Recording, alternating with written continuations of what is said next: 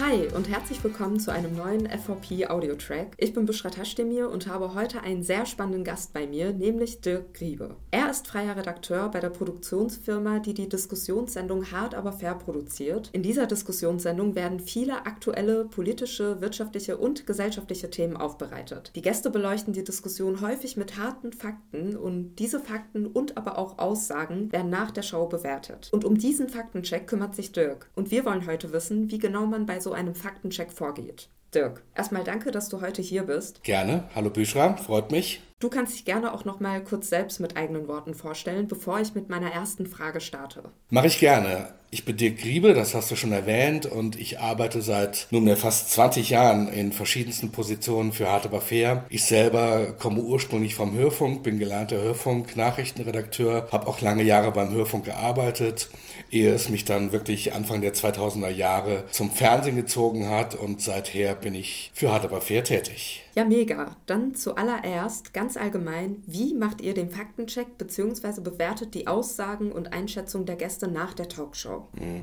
Also das Faktencheck, äh, das Format des Faktenchecks für Hart aber fair ist natürlich flexibel und richtet sich natürlich auch immer ein wenig nach dem Diskussionsverlauf. Wir wissen bei einer Live-Sendung ja nie genau, mit welchen Zahlen oder Statistiken ein Gast um die Ecke kommen wird, werden dann aber mal ähm, ja, konkrete Daten, Statistiken in die Diskussion eingebracht, dann sagen wir, okay, das ist doch mal eine Statistik, das sind Daten, die da genannt wurden, die schauen wir uns mal äh, genauer an und checken, ob die richtig sind. Und äh, hier beginnt dann im Grunde genommen die ganz äh, klassische Recherche nach Zahlen, Statistiken und äh, heute ist es ja zum Glück so, dass es wirklich ja nahezu kein Thema mehr gibt, äh, zu dem es nicht auch offizielle Daten, Statistiken gibt, die man dann äh, auffinden kann. Das sind sozusagen dann die klassischen Faktenchecks. Stimmen die genannten Zahlen oder wurde die Statistik hier richtig zitiert oder eben nicht. Ne?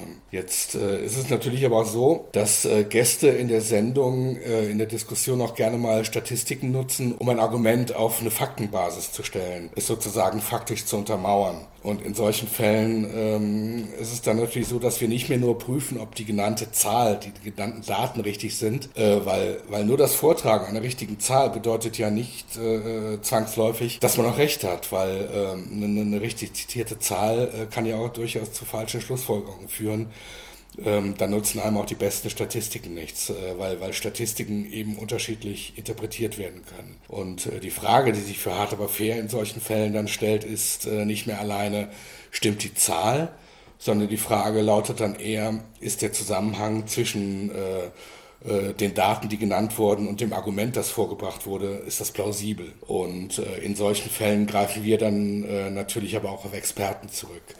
Äh, Experten, die die wissenschaftliche, ähm, den wissenschaftlichen Background mit sich bringen, die sich intensiv mit der Thematik befassen, äh, weil sie eben das fundierte, breite Wissen haben, um eine Aussage auch differenziert zu betrachten, differenziert einzuordnen und zu bewerten. Bewertet ihr alle Aussagen und Einschätzungen der Gäste oder sind es nach Bauchgefühl nur die, die euch stutzig machen? Alle Aussagen bewerten wir nicht. Das äh, hat auch schlicht und ergreifend Platzgründe. Wenn wir alle Aussagen bewerten würden, die in der Sendung getätigt würden, dann, dann würde der Faktencheck äh, auch aus dem Rahmen platzen. Äh, nee, am liebsten äh, checken wir tatsächlich die Einschätzungen, die uns selber stutzig machen, ne, bei denen wir das Gefühl haben, hier lohnt sich doch mal äh, ein genauerer Blick auf die Aussage.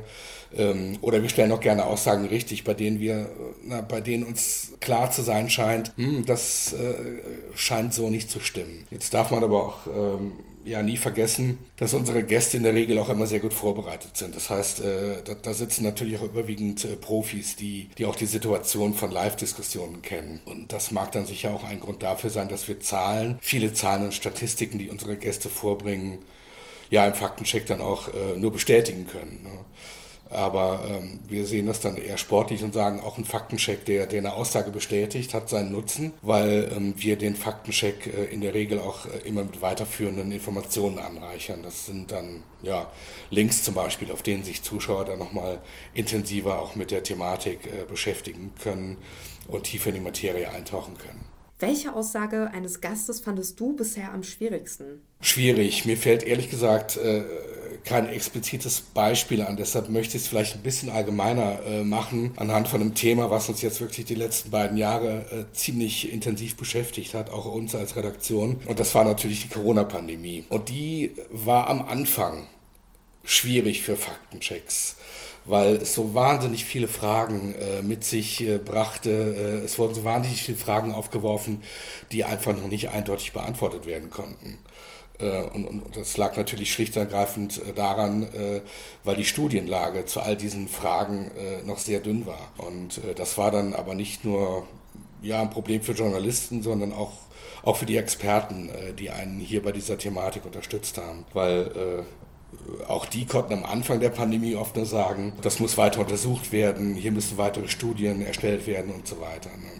Und da war schon knifflig, die eine oder andere Aussage einzuordnen oder auch äh, eine befriedigende Einschätzung abzugeben. Und äh, damit mussten wir dann leben, aber ja, zu einem Faktencheck gehört eben manchmal auch, äh, ja, einzugestehen, dass man es nicht besser weiß. Ne? Und das sieht bei Corona heute natürlich äh, wesentlich anders aus, denn äh, ja, zu fast keinem Aspekt der Pandemie gibt es äh, noch weiße Flecken, die nicht irgendwie schon untersucht worden wären oder zu denen zumindest äh, Studien oder zu denen Studien angefertigt wurden, ähm, dass man heute natürlich deutlich mehr sagen kann, als das zu Beginn der Pandemie der Fall war.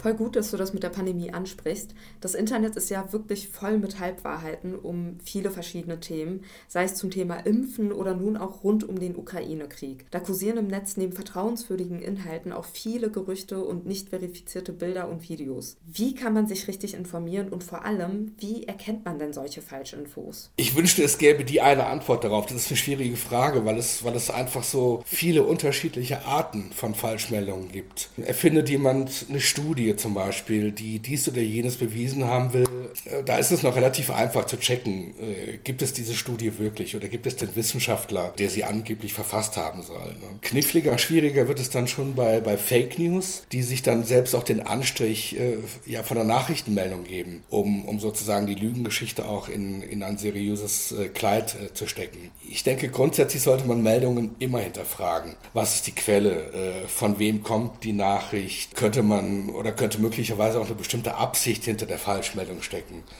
Zum Beispiel das bewusste Verunsichern von Menschen, äh, was ja gerade im Zusammenhang mit der Corona-Pandemie, was wir da leider häufig äh, erleben mussten. Sicherlich ist hilfreich auch zu checken, ob die Meldung auch in anderen seriösen Medien thematisiert wird, sprich man sollte einfach auch weitere Quellen suchen. Was Bilder im Netz angeht, das ist jetzt ehrlich gesagt nicht so mein, äh, mein Metier, aber es gibt ja einige Werkzeuge wie, wie Rückwärtssuche, die, die einem dabei helfen können, einzuschätzen, ob das Bild auch im richtigen äh, Kontext verwendet wurde. Und es gibt natürlich inzwischen auch viele, viele andere Faktenchecks, die angeboten werden von seriösen Medien, öffentlich-rechtliche natürlich, äh, Zeitungen, viele seriöse äh, Online-Medien bieten Faktenchecks an.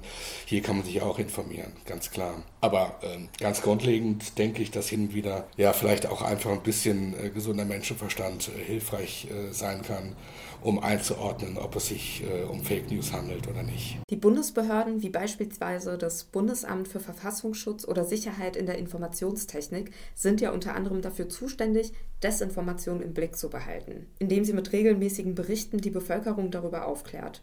Ist das deiner Meinung nach ausreichend oder findest du, dass die Politik in der Hinsicht viel mehr tun muss, um Bürgerinnen vor Falschnachrichten zu schützen? Also Falschnachrichten in die Welt zu setzen, ist äh, ja grundsätzlich erstmal nicht verboten, solange es niemanden äh, in irgendeiner Form beleidigen oder verleumden oder in irgendeiner Form strafrechtlich relevant sind, denke ich. Ne? Dagegen kann auch Politik nicht wirklich was tun, weil es immer die Leute geben wird, die durch die Verbreitung von ähm, Falschmeldungen bestimmte Interessen verfolgen. Also Politik kann hier aufklären. Sie kann dafür sorgen, dass Medienkompetenz insgesamt gestärkt wird, denke ich. Äh, an Schulen zum Beispiel passiert das ja auch schon. Ähm, hier wird ja Medienbildung ähm, schon recht breit angeboten. Das heißt, Schülerinnen und Schüler werden mit solchen Fragen ja schon konfrontiert. Sie erlernen dort, äh, wie man mit Medieninhalten insgesamt umgeht, wie man sie einordnet und dann natürlich auch, äh, ja, wie man dem Phänomen Fake News begegnen kann. Das halte ich auch gerade bei, bei Schülerinnen und Schülern für besonders wichtig, weil gerade Jugendliche heutzutage ähm, ja überwiegend auf sozialen Plattformen und Kanälen unterwegs sind. Und äh, besonders hier werden Fake News ja besonders häufig verbreitet. Und ähm, ja, Politik kann also aufklären und für Angebote sorgen, die äh, Medienkompetenz stärken. Ja, absolut. Das klingt auch alles super spannend.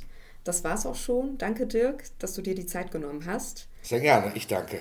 Ja, liebe Zuhörerinnen und Zuhörer, wenn ihr mehr von unseren Beiträgen erfahren wollt, dann besucht doch unsere Seite fvp.online. Und wenn ihr wissen wollt, wie solche Faktenchecks aussehen, dann besucht gerne die Faktenchecks der Sendung auf der WDR-Seite.